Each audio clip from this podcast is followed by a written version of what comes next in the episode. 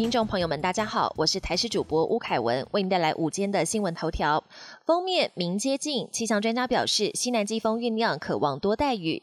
今天各地多云到晴，气象局指出，除了东半部及南部地区有零星降雨及午后山区阵雨，整体天气稳定。但是明天封面接近，水汽渐增，北部、东半部有短暂阵雨。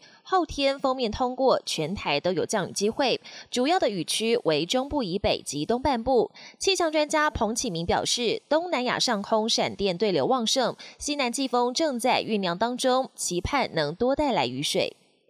华航机师染疫关键，专家指出分配施打顺序错误。华航机师染疫事件为增加民众接种疫苗意愿吗？指挥中心昨天公布国内施打 A Z 疫苗数据，累积至上周六共有四万两千六百七十二人，并新增十九起不良事件通报，其中包含一例严重不良事件。但指挥中心已经初步排除跟疫苗相关。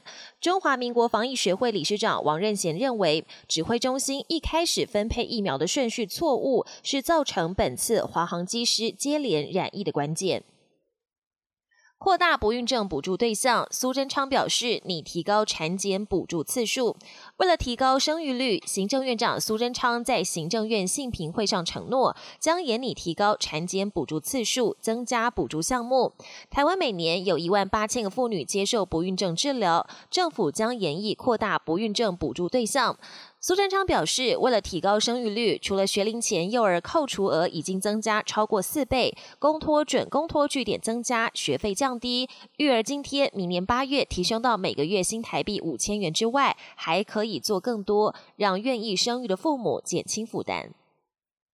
国际焦点：疫情严峻，曼谷强制戴口罩，总理没遵行挨罚。新冠疫情仍持续不退，亚洲的泰国第三波疫情来势汹汹，其中首都曼谷的疫情最为严重。曼谷从二十六号起关闭电影院、公园、游乐园等三十一类公共场所，而且民众只要离开家中就必须要戴上口罩。总理帕拉育因为开会时没有戴口罩，遭到曼谷市政府开罚六千泰铢，约合新台币五千。三百元，充分展现曼谷当局防疫的决心。疫情严峻，土耳其宣布全国封锁十七天半。全球疫情升温，WHO 公布的最新数据显示，全球确诊人数连续九个星期呈现上升趋势。过去六周病逝人数也持续增加。重灾区除了印度以外，还有土耳其。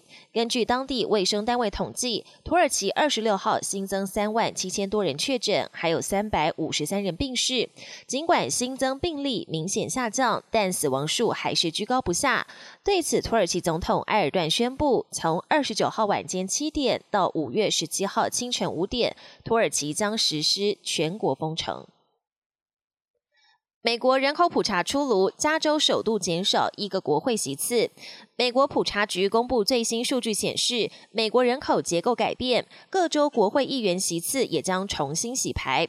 目前全美人口约为三亿三千一百四十五万人，跟十年前相比，人口增长速度只有百分之七点四，创下一九三零年代以来最慢的成长速度。各州人口改变，依照人口比例分配的众议院席次也将有所调整，其中德州将增加两席。加州、纽约及宾州等七个州则会减少一席。尽管加州席次减少是史上头一遭，但目前拥有五十二席，依旧是全美最多。本节新闻由台视新闻制作，感谢您的收听。更多内容请锁定台视各节新闻与台视新闻 YouTube 频道。